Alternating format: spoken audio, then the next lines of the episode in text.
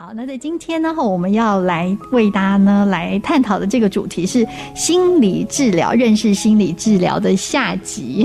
其实，在呢上个月呢，我们的马大元医师呢非常用心的和我们分享了，因为大家常会讲说，哎，我们跟一般人聊天、朋友聊天呢，跟这个心理治疗的聊天有什么不同？哇，真的是大大的不同哦，对，很不一样哦，让我们都会有一些眼睛发亮的感觉。对，而且呢，呃，从马大元医师特别提到的，就是说。说哎从改变到接纳，然后在治疗的这个过程当中，他也有教你加法跟这个减法哦，然后就让你呢越来越正向，然后可以呢遇到更好的这个自己。那马医师呢也特别和我们分享了，现在青少年呢如果想要心理治疗的话呢，有什么样子的资源哦？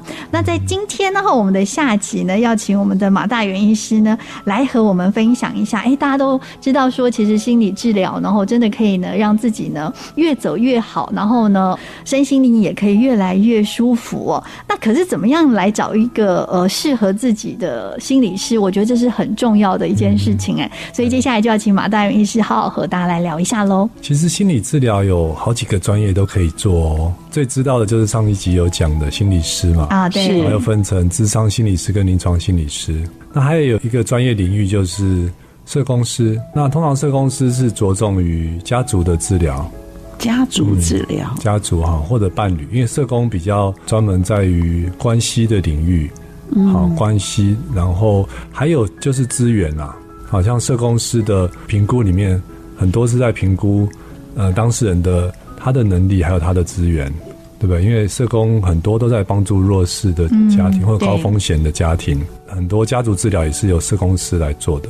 而且很多很有名的呃，就心理治疗领域很多大师也是他的出身也是社工师哦。哇哦！好，那还有一个大家比较不知道的就是职能治疗师。职能是治疗师？这叫职能职能治疗师，大多数是做呃儿童的治疗，比如说游戏治疗，嗯，是好，或者小朋友的团体治疗，呃，有的职能治疗师带的非常非常好。这是在发展的领域，好，比如说注意力不足过动症的孩子、雅思的孩子，或者有情绪困扰的孩子，有很多发展中心的职能治疗师，呃，我觉得非常非常的优秀啊。其实新竹也有这样子的资源哦。所以马医师现在有提到了，从没有上学以前的那些有发现有症状的，就请职能治疗师来治疗，是吗？因为大家比较知道是早疗嘛，是对，我们知道是早疗，早疗。早疗评估啊，还有早疗的这个体系。早疗有三师，好，就是职能治疗师，然后物理治疗师，然后语言治疗师。哦，语言治疗师。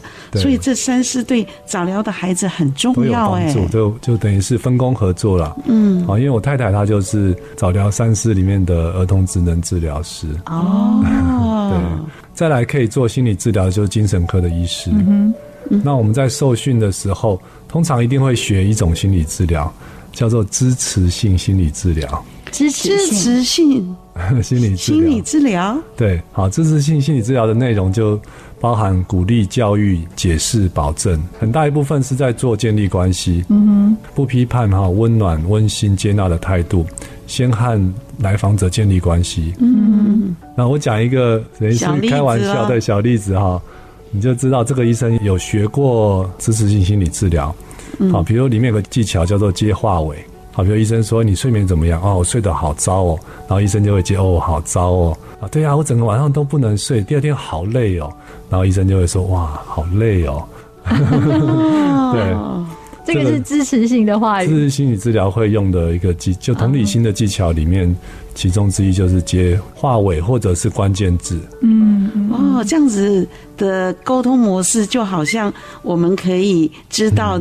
当事人他说他的情绪呀、啊，对，我们都可以再重复一次，代表我们接收到他的讯息。然后当事人就会觉得哇，医生都有把我的话听进去。嗯，其实这个是我们平常跟彼此沟通啊，或者说亲子之间沟通，其实对这个很常用到，是对不对？就是因为我们孩子都会说，你到底有没有听到我到底想表达什么，对不对？到底你了不了解我？嗯、好，那妈妈爸爸可以试验看看。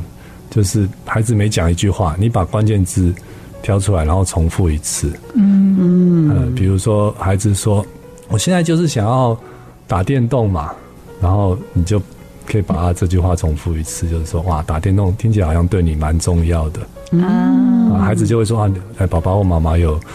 听进去，有听到我的声音了。对，呃，其他还有有在做心理方面的，可能不能称治疗，但是就是说协助哈，或者说我们叫做辅导这些领域的，还有很多专业哦，比如学校的辅导老师，然后呃特教老师，好，还有一个资源我觉得也不错，就是像生命线啊，张老师他有训练呃志工。我有参加过，就是帮志工上课程，我发现他们的训练也是蛮扎实的哦。比如说晚上真的心情很不好，打到一九九五啊，好生命线或者张老师的话，接你电话的这些呃志工，其实。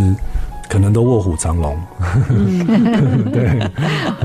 我我鸟妈也是生命线的职工，是的，志工老师。啊、真的，嗯，我在生命线，嗯、呃，有蛮长一段时间。哦，其实我很谢谢我在生命线的一路的成长，我的很多技巧都是在生命线学习的。对，所以鸟妈妈就很了解这个领域嘛。嗯，好，我觉得第一个学习很扎实，第二个彼此支持的那个。嗯那个力量会是蛮大的。是，其实我还更谢谢马医师这么长的时间来陪伴我们，讲跟我们的心理照顾有关。那对我而言是帮助了更大的。鸟妈鸟妈每一次在分享完之后，她都会跟我讲说：“哦，我又上了一课，我又上了一课。” 所以我每次都有做笔记，好认真。嗯，所以说，其实大家仔细听起来，就是我们的资源其实蛮充足。嗯，对。好，所以反而比较重要就是我们要保持一个开放的心。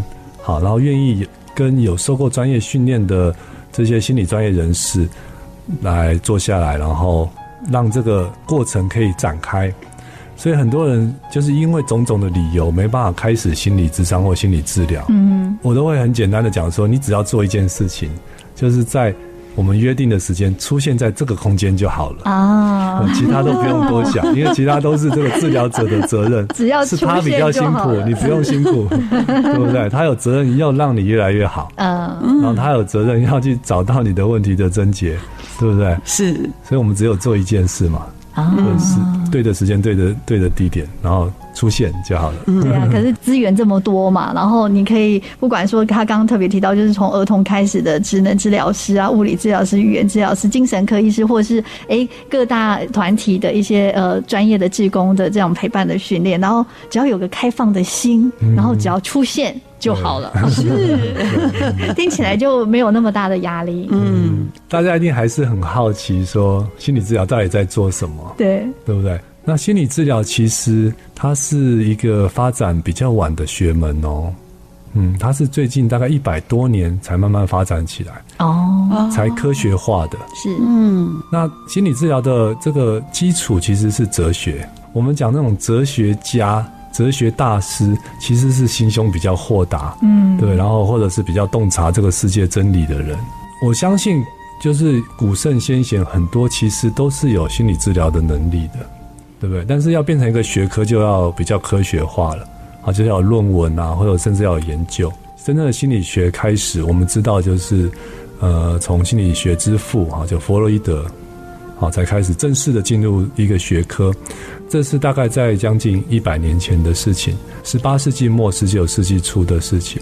这个是比较早的学派，就叫做精神分析。后来精神分析也变得有些复杂，就开始出现像客体关系。个体心理学这些学派，但是即使如此哈，有很多论文，很多人都还是觉得还不够科学，好，就开始出现实验的学派，就是行为心理学的学派。嗯哼，我们等一下下一阶段可以再比较深入的介绍。好，那。行为学派之后就也有相关叫做认知学派，在接下来有一片荣景，就是仿佛随着科学的进展，人类可以解决所有的问题。好，但是很可怕的事情发生了，就是发生了两次世界大战。哦哦，就我们就觉得说，我们发现了这么多，工业这么进展，科学这么进展，医学这么进展，但是好像反而带来灾难了，所以就做做了一个审思。好，所以就出现了这个存在主义的学派。嗯嗯，那存在主义是在欧洲发展的，发展到了美国就变成人本。嗯嗯，好，所以存在跟人本，呃，也是一个很大的学派。好，所以心理学的三大学派就是精神分析，然后行为，然后再来就是存在跟人本啊。那再往后就是后现代的领域了。接下来就是百家争鸣的时代，嗯，就出现很多很有趣的学派，比如说完形，呃，比如说现实治疗。那后面就有一个在智商界非常非常算显学，叫做后现代。嗯，好，后现代的东西也都很有意思啊。主要有两大学派，就是焦点解决短期治疗，还有叙事。然后就再来就进到我们现在，我们现在大概这十年二十年的显学，好，就是两个政治。哦，叫做正念跟正向心理学。正念跟正向心理学，好，我们刚刚然后听马医师呢这么详细的呢跟大家说了心理学的历史跟这些学派哈，嗯，大家呢 应该都记不起来，所以呢，我们先稍稍的休息一下呢，进个广告，待会再回到小鱼家族系列《孩子我懂你》的节目现场。那我们的这个只为懂你的心呢，待会再请马医师好好来和我们分享，我们就来记得现在的显学。好了，我们从这里来探讨，怪不得马医师可以成为三冠王。他刚说完，我都来不及记下来。我们先休息一下，待会再回来。我有个问题是，我曾经听说，就是说，哎，如果你要找到一个适合你的心理医师的话，其实跟他的学派是有关系的哦。对，学派还有心理师的特质。其实大家如果要选心理师，第一个是，就你有没有一个很强烈的自我的好恶啦？好，比如说我我举例，比如说。假设我跟一个男性的权威、年纪比较大的象征的人对谈，我会很紧张，嗯，我完全没办法放松。是啊，比如他令我想象我到我很严肃的父亲，心理师就要性别上就要做一个抉择，嗯、对不对？可能要选女性比较慈祥的，所以自己可以先先想一下，你要找男生还是找女生，然后大概什么年纪？嗯、然后啊，还有一个要提醒，就是说很多人担心说，我如果跟心理师讲这么多。好，如果泄露出去怎么办？对，嗯嗯，好，这个是绝对可以放心的。就是心理师的呃职业的准则、职业伦理的最重要的就是一个隐私，就是保密的原则。嗯嗯，但是有时候会例外哦。好，比如说有危险性，一一位青少年跟心理师说：“我已经决定要结束生命了。好，我已经买好木炭放在床底下了。”那这个基于伦理是一定要做到通报的。有这个通报的义务了。嗯嗯嗯。那另外就是关于儿童虐待的这个领域也是。好，就比如说有妈妈去找心理师治疗，然后她说，呃，情绪忍不住的时候就会打小朋友，好，打到他都呕青了，哇，那这个有可能心理师基于伦理，他反而是需要通报哦。嗯嗯。但是其实都是站在帮助这个当事人的立场，站在一个保护弱势的立场。啊，所以我觉得这个也是无可厚非啊。所以大家一定想说，怎么样找到合适的心理师嘛？哈，那这就涉及到每一位心理师，他通常都有他比较偏好的学派，好，他有兴趣的领域，或者他受训的时候花最多的时间去培养出来的专业的领域啊。简单的分的话，呃，有的人他很喜欢讲，对不对？他很喜欢倒垃圾，呃，尤其是喜欢讲过去的事情。有一个人可以让我可以嗯很充分的去倾吐。好，或者过去的一些不愉快、过去的创伤，可能就要选择像精神分析，或者是这个存在人本学派。像精神分析，它会探索过去嘛，尤其是早年童年的经验。嗯，好，那精神分析其实大家都比较认识的，就是我们一些专有名词都是来自于精神分析哦，比如说人的潜意识，嗯，啊，意识、潜意识，还有本我、自我、超我，嗯，对吧？然后还有一些防卫机转，像是投射啊、转移啊。好，或者是移情啊，对不对？就是我我们所知道的心理学的一些很有趣或者很神秘的现象，很多都是来自于精神分析这个学派。精神分析它的步调也是比较慢的，像弗洛伊德自己在治疗病人，都是动辄都是以好几年来计算。哦，因为他很深入的去了解当事人，所以如果你是一位很愿意谈、很想要自我揭露、好，很想要自我了解的一位当事人的话，你就可以。考量这个精神分析学派存在跟人本，是因为核心的精神就是不会试图去改变当事人。人本学派的大师叫 Rogers 哈，他本身的经历就很能够代表这个人本学派他的精神。他说哈，他有一次回想他在小时候，因为他是成长在农场的孩子，嗯，他很喜欢跑到地下室去玩。那地下室就是谷仓，就堆了很多谷物，他就发现装着玉米的麻袋破了一个角。然后刚好又靠近窗口啊，刚好窗户又破了一块，有有一缕这个阳光照进来，好，就照到这个 谷物，然后又刚好又有一些湿气，好，然后就看到的那个谷物应该是玉米吧，哈，拼了命的就往那个亮光的方向去生长，每天下去都看又长了一些，每天下去就看着又长，就看到又长了一些，好，然后他回想这个经历，就觉得说哇，就没有智慧、没有灵性的植物，只要给予它充分的阳光、空气、水，他都知道正确的方向在哪里。哦。那他相信万物之灵的人类一定更有这样子的天分。哇，他这样说好有希望。对，马医师讲这个例子，让我们每一个人都真的好有希望哦。对，所以反而是试图改变，反而会造成当事人的压力或者伤害哦。哦，所以这个学派应该是可以说是最温暖、最温馨、最接纳的一个学派。嗯，如果喜欢谈的朋友，就可以选择这三个学派的心理师哈。哦，精神分析，啊，后还有包括客体关系，然后，然后人本存在的这个学派。那有些朋友是想要学一些东西，跟心理师谈，我就是想要学一些心理学的技巧，去克服，比如说。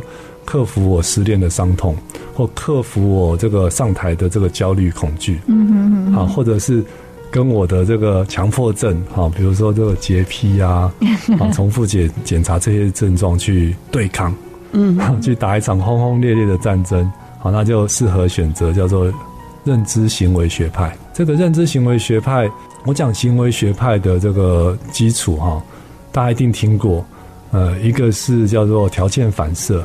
好，或或者叫做制约嘛，就是巴伐洛夫的狗有没有？那个狗听到铃铛声，然后就喂它东西吃，那它就很开心，就会流口水。那久而久之，不用有东西，听到铃铛声，它就会流口水了。哦，好，这个叫做制约。另外一位一位这个大师叫斯金纳，他的实验就是叫做增正增强啊，增强就是。比如说，这个动物做对了一件事情，就马上就会有一个小零食可以吃。嗯，对，我们看呃马戏团的这个企鹅啊、海豚啊，啊海洋世界的海豚啊，马戏团的大象都好厉害哦，好聪明，什么把戏都会。其实就是这样子增强而来的。哦，嗯，在行为学派就是探讨这些，怎么样用正确的方法，好去增强有帮助的行为，好的行为，然后减少不 OK 的行为。嗯，好，这是行为学派。认知学派也类似，就是去怎么样去侦测那些不好、负面的思考模式。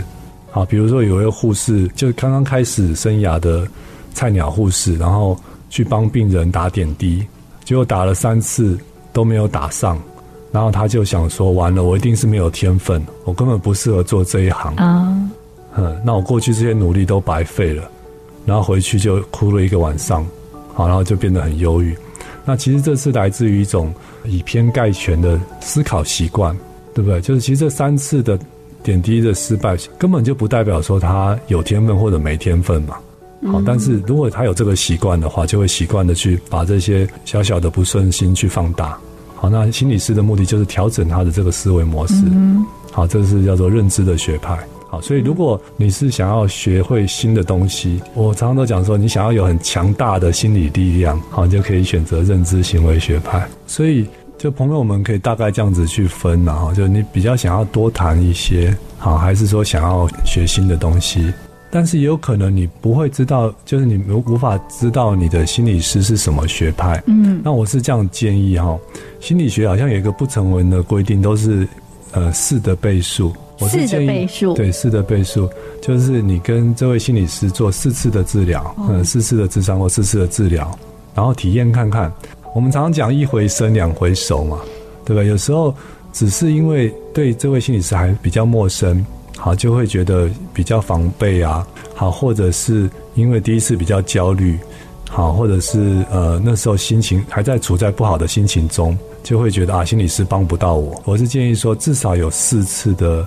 这个会谈之后，再来做决定。嗯啊，对，听了两大种这种学派，就是你想要温暖一点点，想要学习一点点的。但大家应该很好奇，就是马大元医师他都用什么学派？我想这个听啊，因为这个领域真的是学无止境啊。而且我我很深深的觉得是说，为什么会有疗效？不是因为你的技巧。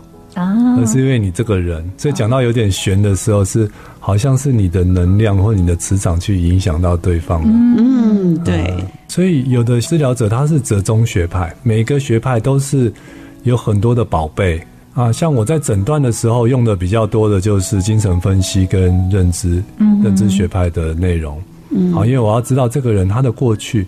和，他小时候有没有一些创伤？然后他跟父母的关系怎么样？好，然后他的思维模式，他比较习惯的想事情的方法，好，有没有一些认知的扭曲啊？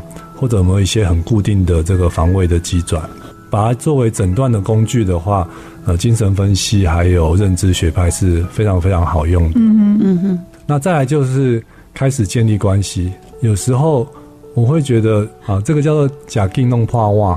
有的治疗师他会很急的就开始要改变当事人了，嗯，但是我会先再试着多花一些时间去建立关系，嗯嗯嗯，好，因为我相信是因为我们的关系好，所以我有办法改变你，好，或者说你在这边觉得是很自在的，好，是觉得我是可以信任的，这个中间的这些改变的要素才会慢慢发酵，好，所以有一段时间是用支持的方式，好，甚至就是一般人讲的倒垃圾。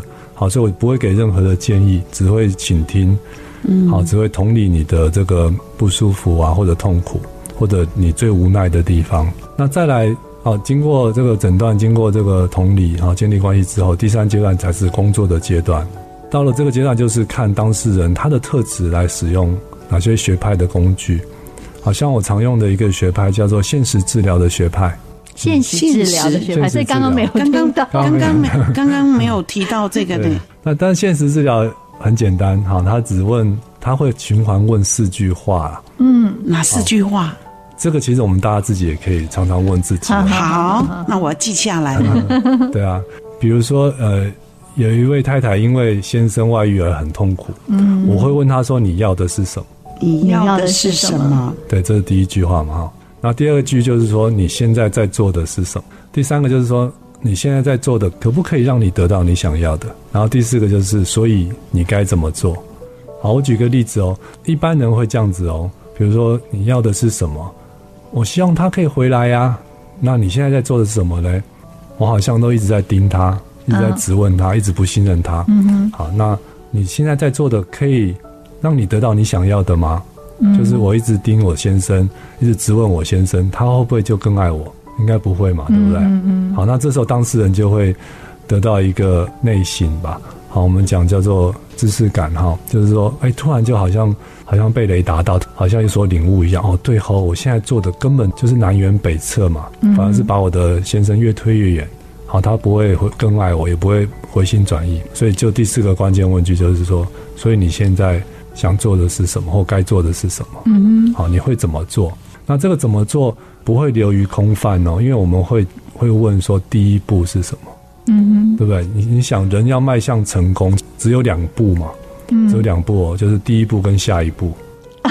第一步跟下一步啊？对，所以我们只要确保你第一步会做什么就好了。嗯嗯嗯。那下次回来治疗的时候，我就会问说，哎。那第一步，呃，有没有做到？还、啊、没有做到是什么原因？就会回头再去问这四句话：你要的是什么？你现在在做的是什么？你现在做的会不会让你得到你想要的？这个学起来其实不只是在婚姻当中，其实在生活当中都可以用得到，嗯、每个领域都可以用。对啊，所以现实治疗是一个简单明快的一个学派。嗯、那其实还有更简单的学派哦，好，就是后现代里面的。叫做焦点解决短期治疗，对，因为我那时候学心理治疗就觉得哇，怎么每个学派都好多东西哦，然后执行起来也落落等，好就很辛苦，好当事人辛苦，我们也辛苦，然后就那时候看到焦点解决短期学派啊，看到短期这两个字，我就眼睛一亮，然后他发现他有一句名言，我觉得很棒哦，就是要把每一次治疗当做唯一的一次。啊，那确实如此啊，对不对？有可能他就看你这一次，他下次因为种种因素就没有办法再来了。这个学派就是讲求当次就要有当次的效果。对啊，很多人就会觉得怎么可能第一次就会有效？是所谓的有效是滚雪球的那个雪球出来了啊，对不对？不是真的要滚出一个很大的雪球，是那个头出现了。后续其实一定不是治疗师的功劳嘛。一定是当事人有意愿继续持续下去，嗯，是最终得到解答，好，最终得到改变。所以我们做的就是起那个头，嗯，也就是其实就是我觉得就是动机的部分啊。是啊，比如说这个学派有一个很有名的技巧叫奇迹问句，它有很多形式，然后我就用一种其中的一种形式哦，比如说有一个孩子，他很希望成绩可以进步，希望可以考到理想中的学校。那这个奇迹用句的问法就是：假设你已经考到你理想中的学校，你觉得好开心哦，坐在沙发上想着这件事情，觉得好棒哦。这时候突然门铃响了，你去看，哎，是一个邮差。好，然后邮差递给你一个包裹，好，你把它拆开包裹，看到是有一个短信，上面是说有一位大导演，比如说像李安这样子这么厉害的国际级大导演，听到你的故事觉得很感动，然后他无形中哦，偷偷的帮你把你整个从开始下定决心到最后完成这个梦想的过程拍成一个。短片哦，一个很感人的，我们叫微电影，是好，可能只有五分钟而已哦。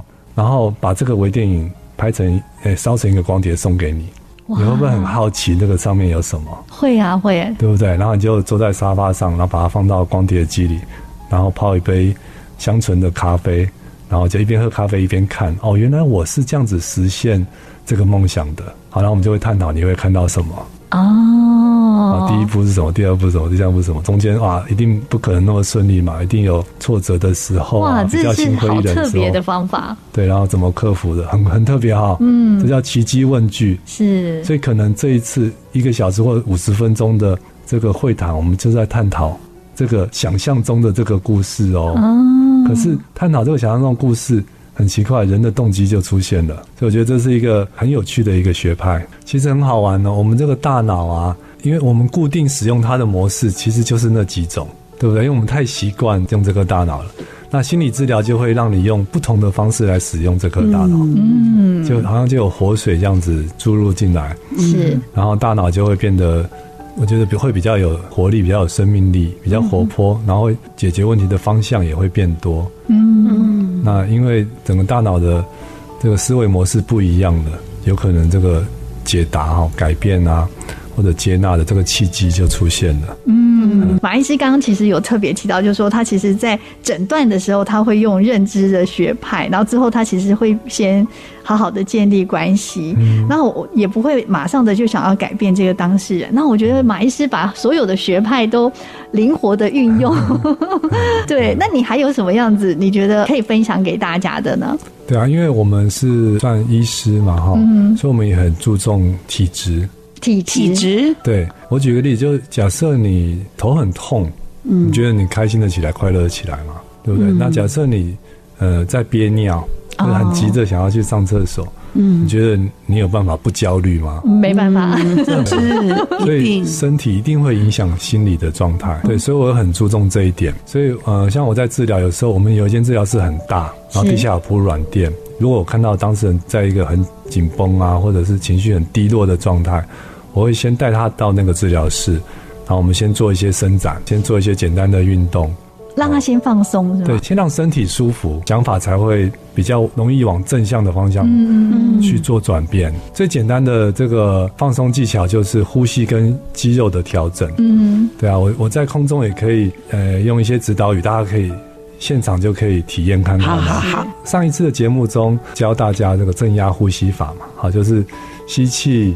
然后停，好，然后有点像吹蜡烛一样，慢慢的吐出来，好，制造一个正压，这个正压就可以让呃我们的交感神经下降。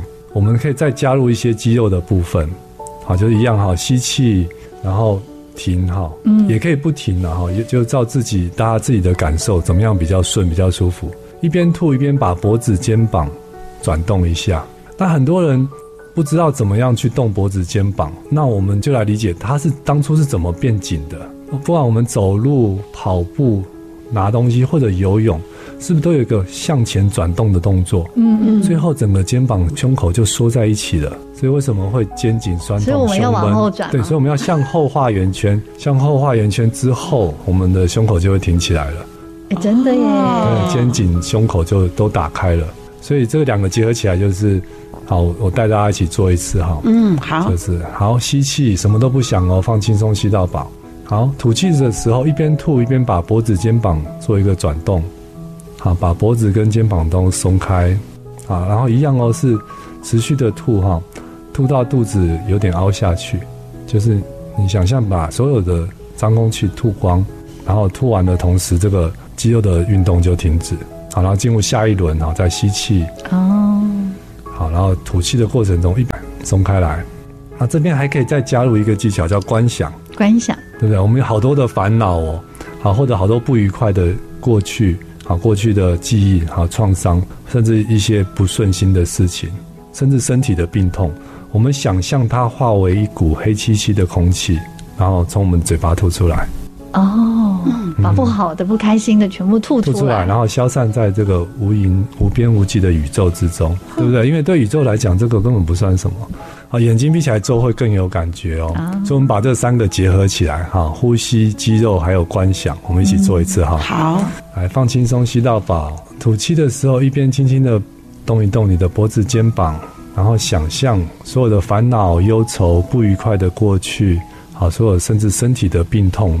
都随着这一口气，好，一个很污浊的空气，哈，慢慢的从你的胸腔吐到空气中，让这个很伟大、很有包容性的宇宙帮你接受这一切，吐光光哦，吐到肚子里凹下去的程度。嗯、好，这是一个我常常在带的一个放松技巧，嗯、大家有空的时候可以练习看看。哇，我们刚刚做完之后，真的完全放松了哈。所以呢，所有的听众朋友，我们赶快把它学起来。真的很谢谢我们马大元医师哦，连续两个月呢，带着我们来认识这个心理治疗。那今天其实我们从这个学派当中呢，后我们也学到了，而且呢，刚刚特别笔记的那个现实治疗，真的超好用的。